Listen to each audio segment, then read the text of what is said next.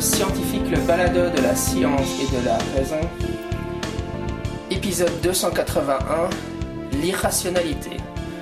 Je vais un peu discuter avec vous du concept d'irrationalité dans cet épisode. Euh, si j'ai décidé de faire un épisode sur ce sujet, c'est simplement que c'est euh, un sujet qui, euh, auquel j'ai pas mal réfléchi ces derniers temps. J'ai eu l'occasion d'écouter sur le balado anglophone Philosophy Bites, qui est donc un, des meilleurs balados en anglais sur la philosophie.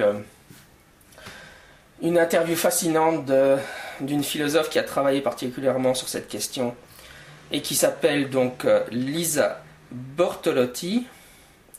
Et donc Lisa Bortolotti, vous pouvez l'écouter dans, dans le podcast Philosophy Bites, euh, dans un épisode consacré à l'irrationalité. Et elle a écrit un ouvrage qui s'appelle Irrationality, que je suis en train de lire et donc ça m'a donné l'envie de vous en parler. En gros, ce qui est particulièrement frappant pour moi, c'est que c'est un concept qui est très utilisé euh, dans, la communauté sceptique ou zététique. On parle des croyances irrationnelles, d'une montée de l'irrationnel, etc. Et euh, finalement, c'est un concept qui est assez difficile à, définir ou à dans quel, sens est-ce qu'on l'emploie. Euh. Et donc, c'est des concepts avec le temps, euh, je, les, utilise de moins en moins. Donc, le concept d'irrationalité et le concept de euh, pseudoscience. Je, je crois qu'au début de ma carrière sceptique, j'avais tendance à, les utiliser un peu à tout bout de champ, comme, comme beaucoup de, sceptiques débutants ou de zététiciens débutants. On, met des, on, appelle charlatans, irrationnel, pseudoscience, tout ce qui passe. Mais donc je suis devenu un peu plus prudent dans mon, usage de cette terminologie-là. Euh, en ce qui concerne le, concept de pseudoscience, c'est vrai que j'ai, c'est le livre de euh, Pigliucci et Brody, euh, qui est une anthologie qui s'appelle Philosophy of Pseudoscience, Reconsidering the Demarcation Problem, donc en français Philosophie de la pseudoscience, reconsidérer le problème de la démarcation, qui m'a vraiment fait beaucoup réfléchir sur ce concept de pseudoscience et euh, le fait que, bon, comme les, épistémologues n'ont jamais réussi à, vraiment déterminer les caractéristiques d'une pseudoscience par rapport à une science, ce n'est pas quelque chose d'anodin. Euh, cet échec euh, des épistémologues n'est pas, pas quelque chose qu'il ne faut pas prendre en considération. Et euh, souvent, on se rabat sur des critères dont on sait très bien que. Enfin, souvent les sceptiques se rabattent sur des critères alors même que les épistémologues savent que ça ne tient pas la route. En, gros, souvent, euh, malheureusement, l'épistémologie euh, déployée par, par certains sceptiques ou zététiciens, en fait, c'est une, épistémologie qui est datée de 20, 30, 40 ans. par exemple, une épistémologie popérienne. voilà, sur le critère de réfutabilité, enfin, c'est des choses qui datent d'il y a plusieurs décennies et euh, dont on sait en fait que ça ne c'est pas aussi simple que ça ou que ça ne tient pas autant la route que, que ces personnes semblent le croire. Donc c'est aussi des choses que j'ai découvert avec le temps et le livre de Brody et Pigliucci m'a vraiment fait réfléchir au concept de pseudoscience.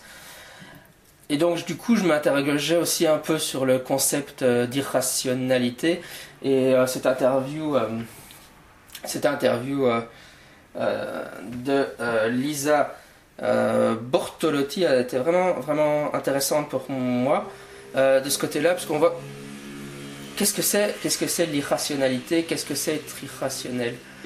Euh, et, donc, une, autre des choses qui m'a fait un peu réfléchir à cette question ces derniers temps, c'est que l'équipe de la tronche en biais avait décidé d'engager le débat avec un apologiste, que je trouve super. Hein. je trouve c'est vraiment génial de, d'avoir enfin des sceptiques.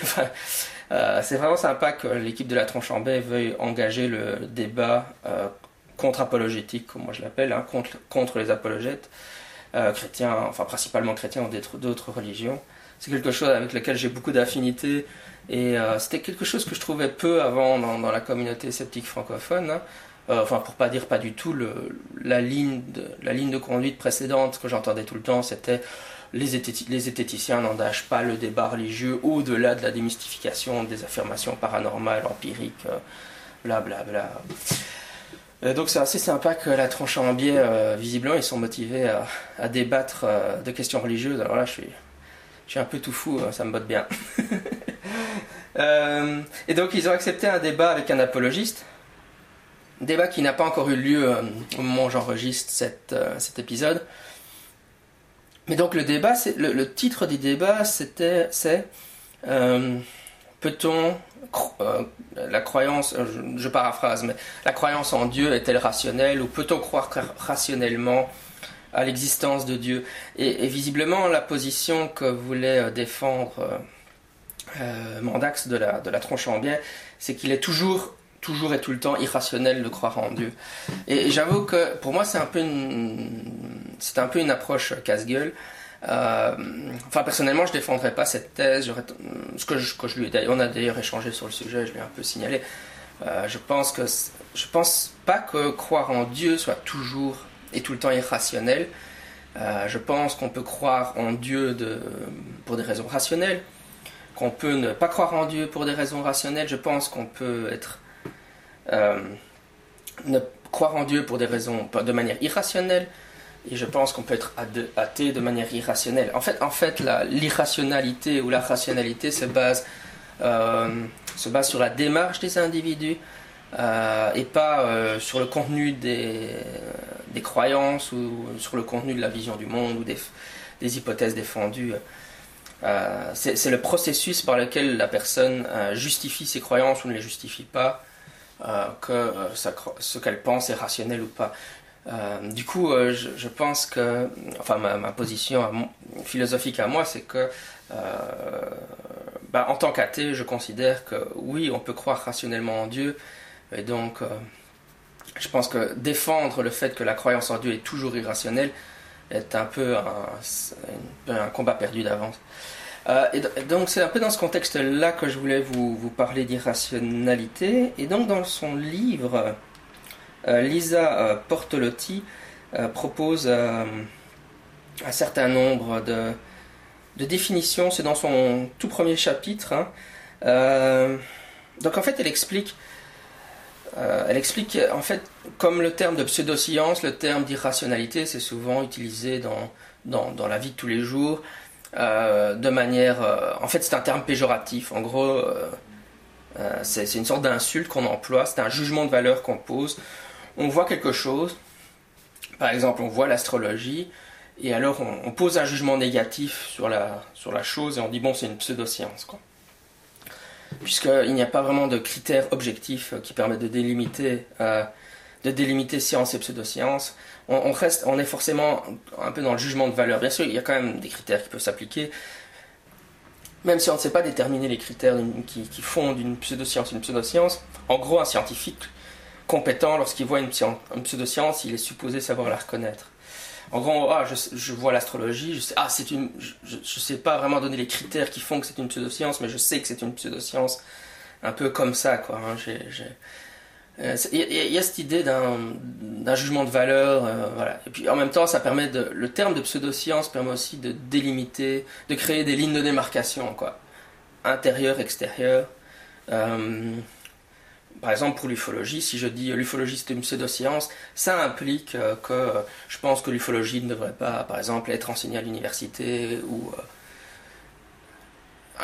une autre chose qui est corrélée avec l'usage du terme pseudoscience, par exemple, ou d'irrationnel, c'est que si je dis cette personne avec. Hum, voilà, cet auteur est irrationnel, bah, ça veut dire que je n'ai même pas besoin d'engager le débat avec cette personne.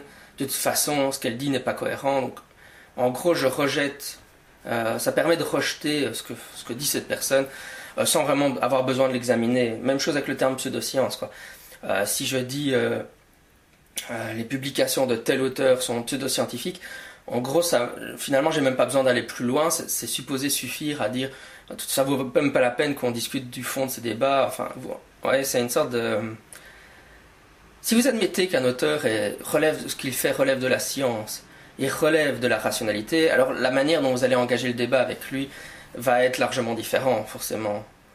Si vous dites, bah oui, il tient un discours rationnel, ce qu'il dit est argumenté, cohérent, etc., euh, bah évidemment, la façon dont vous allez débattre va être très différente. Même chose avec une pseudoscience ou une science, si vous dites, cette discipline relève de la pseudoscience, ça veut dire que vous n'avez pas besoin vraiment de, l'examiner de près, vous pouvez juste la rejeter comme ça. Si vous dites que cela relève de la science, alors ça implique que vous pouvez engager le débat de fond avec les auteurs qui s'en réclament. je pense aussi que c'est un peu ça le problème de, de, cette question de débat. du débat entre la Trochambier et l'apologiste, c'est que si on, argumente de toute façon que voilà, si on part du principe que la, croyance en Dieu est toujours et tout le temps irrationnelle, euh, et que je vais débattre avec un apologiste, bah forcément, ma position de départ, c'est qu'il est irrationnel, et que, et que donc forcément, la façon dont je vais débattre avec lui, ça va être, je sais que je pars du principe qu'il ne raconte en gros que des bêtises, puisque de toute façon il est irrationnel, et euh, je ne peux pas vraiment me mettre à l'écoute de ses arguments, et je pense que la façon dont je vais les engager sera très différente de si je dis euh, cet apologiste chrétien a des arguments rationnels, je vais vraiment essayer sérieusement d'y réfléchir et d'engager la discussion avec lui, euh, une discussion de fond. Quoi. C'est, vraiment une question dans, l'attitude. Quoi. Donc elle nous donne les définitions suivantes. C'est comme je disais, c'est au début de son ouvrage, donc c'est en fait des définitions un peu... Euh, les différents usages en fait du terme irrationnel. Hein. Euh, puisque en fait irrationnel s'applique à différentes choses. Donc un des usages évidemment c'est euh, quand les croyances qu'une personne a sont euh, vraiment peu supportées par les, preuves ou en conflit avec la science du, moment. Donc là c'est un peu un critère de dire cette personne a des croyances irrationnelles parce qu'elle pense des choses que le consensus scientifique ne pense pas. Euh, bon, un exemple vraiment euh, euh, bateau, ça va être l'idée que la Terre est plate. Donc il y a encore des gens qui défendent que la Terre est plate. Hein. Il y a une, comme une société de, la Terre plate. Mais évidemment, croire que la Terre est plate est en conflit énorme avec la science de notre époque. Et donc on peut dire que ce qu'ils font est irrationnel parce que finalement le décalage entre le consensus scientifique et même les éléments empiriques que nous avons à notre en main euh, font qu'il ne fait aucun doute que la Terre n'est pas plate finalement. Et donc, à cause de ça, leur croyance est irrationnelle. Euh, on peut imaginer aussi les parents qui sont des anti-vaccinateurs. bon, les, évidents, les, éléments empiriques sont largement en faveur de la vaccination, mais leur jugement est biaisé pour des tas de raisons, et donc ils n'évaluent pas les éléments, les, éléments empiriques de manière ils ne soupèsent pas les éléments empiriques de manière adéquate, ils adoptent une position qui va à l'encontre du consensus scientifique, et donc on peut dire euh, ont une position irrationnelle. Ça, c'est la première définition qu'elle propose. La deuxième, on peut utiliser irrationnel quand les raisonnements échouent à se conformer aux règles euh, basiques de la logique et des probabilités. Donc ça, c'est un, un peu euh, ce qu'on voit dans la communauté sceptique. Hein. on dit, bah oui, il y, a, les différents, euh, différents raisonnements fallacieux euh, qu'il faut connaître par cœur pour pour pouvoir les jeter à la, à la tête de son interlocuteur dès qu'on n'en a repéré un. entre guillemets, je dis ça ironiquement parce que je trouve ça particulièrement énervant quand, quand, quand les zeptétiques, enfin, ou les sceptiques balancent oh, ça c'est un effet cerceau, oh, ça c'est un argument ad hominem, oh, ça c'est un post-hoc. Enfin, c'est une façon d'argumenter qui n'est pas très. qui n'est pas, finalement pas très intéressante selon moi. Mais. Enfin, la, connaissance des raisonnements fallacieux, pour moi, elle n'est pas importante pour l'argumentation vis-à-vis d'un. en face de quelqu'un, mais pour soi-même, pour identifier nos propres raisonnements fallacieux, quand nous on suit un raisonnement fallacieux. L'important dans le mouvement sceptique ou zététique, c'est pas dit c'est pas d'identifier l'irrationalité chez les autres, c'est d'identifier l'irrationalité chez nous. Hein.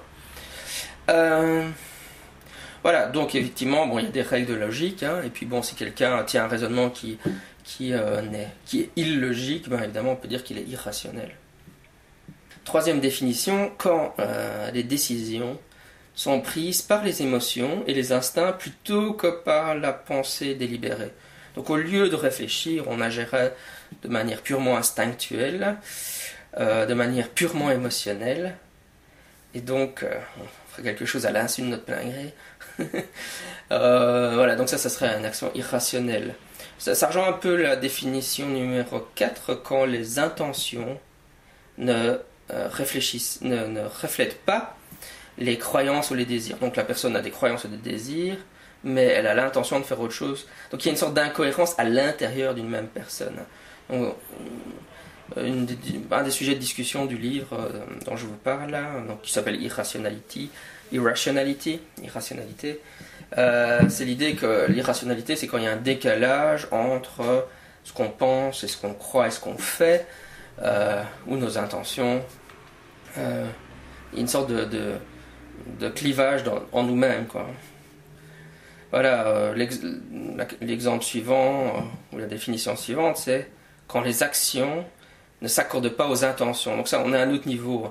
Au départ, c'est quand j'ai l'intention de faire quelque chose, mais ce, que ce dont j'ai l'intention, ce que j'ai l'intention de faire ne reflète pas euh, mes, croyances et mes désirs. Dans le, le point suivant, c'est mes actions ne reflètent pas mes intentions. Donc il y a une nouvelle incohérence au sein de moi-même. autre définition, quand quand les moyens appropriés d'atteindre un objectif ne sont pas, n'est pas sélectionné. Donc j'ai un objectif, il y a des moyens appropriés d'atteindre cet objectif et je ne fais pas ce qu'il devrait être fait pour réaliser cet objectif. Et enfin, quand les objectifs ne sont pas poursuivis de manière euh, cohérente, consistante. Donc j'ai un objectif et puis cinq minutes après j'ai un autre objectif. Donc j'agis de manière incohérente avec moi-même. Euh, et donc c'est des définitions intéressantes parce que finalement l'irrationalité c'est souvent dans, les derniers cas quand il y a cet écart au sein d'un individu. On, peut on pourrait par exemple dire fumer la cigarette euh, est irrationnel. Pourquoi? Parce que si on pose la question à la personne, la personne va nous dire je sais très bien que la cigarette tue. Euh, est-ce que tu veux mourir jeune? Non, je ne veux pas mourir jeune. Je préfère vivre une longue vie. Mais alors pourquoi, pourquoi fumer la cigarette?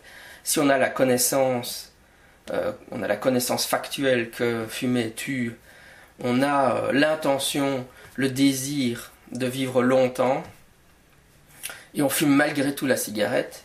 En gros, il y a, un décalage entre l'action réalisée et, euh, et les désirs et les intentions et les objectifs qu'on se donne. Voilà, donc c'était principalement ça dont je voulais vous parler aujourd'hui. Vous voyez, il y a quelques définitions intéressantes du concept d'irrationalité. Euh, et, donc pour revenir sur cette, euh, cette question de, peut-on croire en Dieu de manière rationnelle?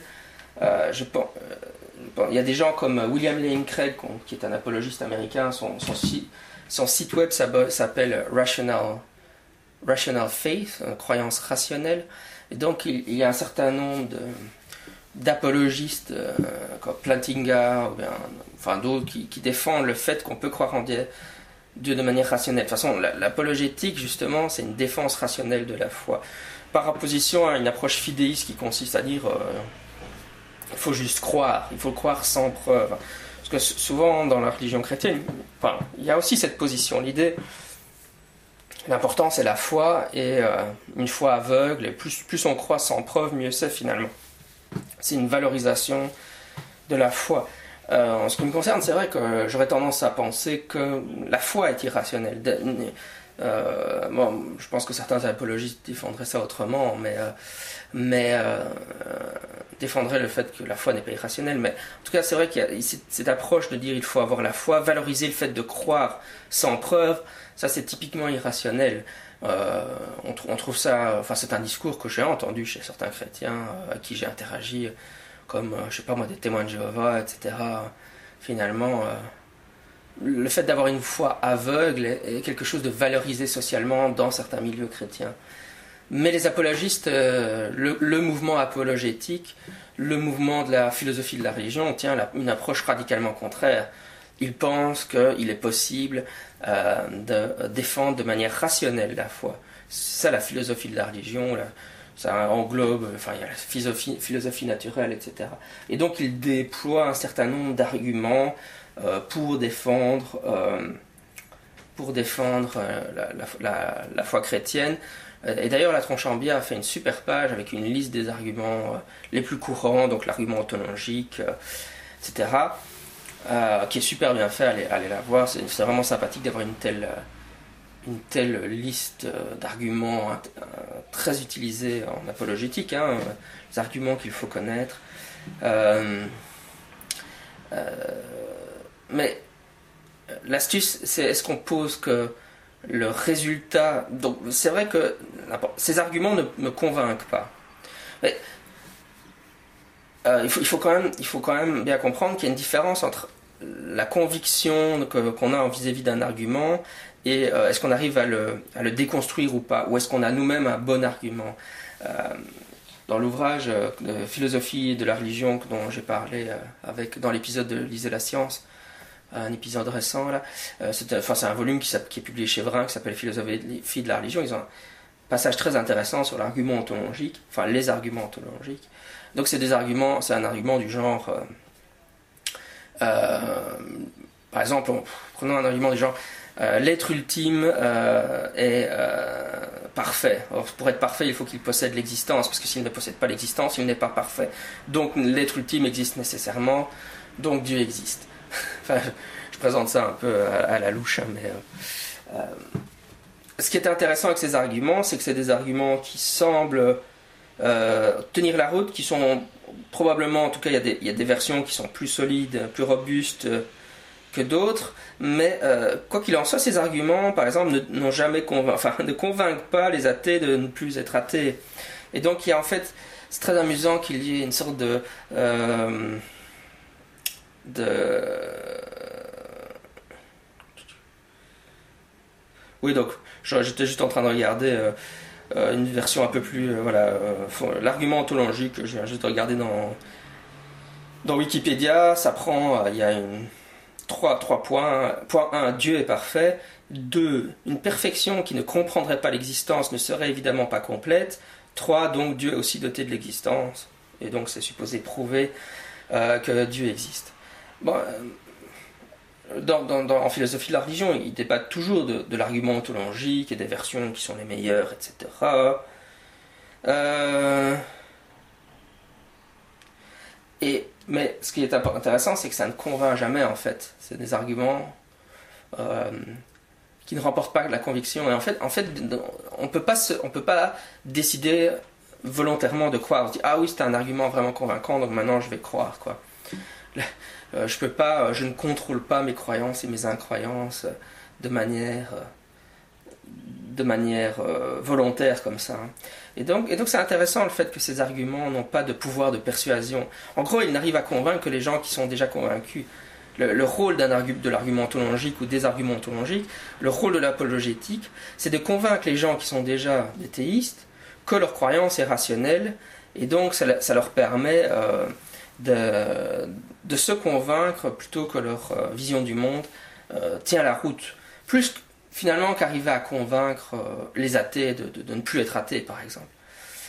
et ça, je pense que psychologiquement, c'est quelque chose d'intéressant. Aussi bien, ça pose un problème philosophique fascinant d'avoir des arguments qui tiennent plus ou moins bien la route, hein, entendons bien, mais ces arguments ces arguments euh, ne remportent pas l'adhésion, quoi. C'est ça. Je pense pas que William Lane Craig soit irrationnel. Je trouve qu'il argumente bien. Donc, en, général, euh, c'est William Lane Craig que j'écoute le plus parce qu'il a un podcast hebdomadaire sur euh, Rational Faith. si je me trompe pas, je vais quand même vérifier pour voir si je me dis point de bêtises dans ma liste de podcasts. pour ceux qui voudraient l'écouter, ça c'est vraiment pas mal fait. Hein. Euh, je sais qu'il y en a qui sont en train de jurer dans leur tête en se disant Mais mon Dieu, comment quelqu'un peut dire de bien de, William Lane Craig parce que, euh, euh, parce que évidemment, Richard Dawkins refuse Mordicus de débattre avec lui et parce que, bon, il accuse. William Lane Craig de tous les mots. Oui, donc son podcast s'appelle Reasonable Faith Podcast et c'est un super podcast sur les sujets dont je suis en train de, de discuter, même si, euh, évidemment, William Lane Craig est un apologiste chrétien. Mais si vous entendez son de cloche. Mais mon impression en écoutant Craig, c'est ça, c'est que le gars, c'est un bon philosophe. Visiblement, il maîtrise, son, il maîtrise bien son sujet. En, fait, de, manière assez amusante, euh, intrigante pour moi, je trouve qu'il fait un super job pour expliquer euh, les, règles de la logique, les règles du raisonnement c'est la philosophie comme je l'aime bien en fait. C'est pas euh, la philosophie euh, continentale, euh, stylistique comme ça, comme on en a malheureusement hérité en, France et un peu par contamination. En Belgique, on a les deux, mais je veux dire, c'est de la. les apologistes, c'est ça qui est gay, c'est qu'ils défendent un peu de la philosophie, carrée avec des arguments vraiment qui se veulent rigoureux, logiques, c'est noir sur blanc, parfois c'est assez aride. Et, donc, et, je trouve que William Craig est un bon pédagogue sur. Je ne suis pas d'accord avec ses conclusions, encore une fois, parce que je suis encore et toujours un athée convaincu, mais je trouve qu'il il, fait un super travail pédagogique en fait. Mais, mais donc c'est ça, c'est à ça que je veux dire. Ce n'est pas mon, mon, ma position est, ce n'est pas parce que quelqu'un euh, défend une position euh, philosophique ou, euh, ou même à propos du phénomène ovni, etc. ou, des sujets qu'on court, hein, la cryptozoologie, je sais pas, la, parapsychologie, etc., différente de la mienne, qu'il est irrationnel euh, ce, qui, ce, qui, compte, c'est pas pas la position qu'il défend, euh, c'est l'acuité de ses raisonnements. Est-ce qu'il raisonne bien euh, Est-ce qu'il prend en compte les faits Est-ce qu'il s'expose aux arguments des gens qui sont en désaccord avec lui Est-ce qu'il brasse un maximum la littérature pertinente sur le sujet, soit la littérature scientifique, soit la littérature philosophique? La rationalité, c'est le, processus. C'est ce qu'on disait souvent. Hein ce qu'on dit souvent dans la communauté scientifique, sceptique, être sceptique, c'est pas un ensemble de dogmes, hein. c'est un ensemble de processus et de manières de faire. C'est la pensée critique. Mais on ne peut pas poser que la pensée critique arrive nécessairement à certaines conclusions, même euh, dire euh, si vous adoptez la pensée critique, elles arriveront, on arrivera toujours à l'athéisme. Par exemple, à mon fils, mon objectif, c'est de lui apprendre la pensée critique. Mais je ne sais pas s'il va être un athée plus tard. Mais mon rôle, c'est pas de lui donner des contenus de croyance. Mon rôle, c'est de lui apprendre à penser de manière critique. Et c'est la même chose avec ce podcast. Le, scepticisme ou la zététique ne devrait pas être à propos de contenus de, ou de, croyances ou des dogmes. Ou euh, enfin, où après on fait des tests de pureté pour savoir, oui, mais un vrai sceptique ne penserait pas que blablabla. Euh, mais à propos des processus hein, et de notre propre irrationalité. Voilà, donc selon moi, oui, euh, on peut définitivement être, euh, être chrétien et être rationnel si on a des, donc, des croyances, si nos croyances sont justifiées. Hein, c'est un peu le vocabulaire qu'on utilise en apologétique. Mais une croyance justifiée, ça veut dire qu'on peut donner des raisons pour lesquelles on croit ce qu'on croit. Hein, tout ce qu'on pense dans notre tête, on a des ou pas. Hein, on, doit. Est-ce que vous pouvez donner des raisons pour ce que vous, croyez? Et puis il y a des meilleures raisons que d'autres. Voilà. Par exemple, sur l'homéopathie, moi je suis pas du tout un expert en homéopathie. J'ai jamais lu un article scientifique sur l'homéopathie.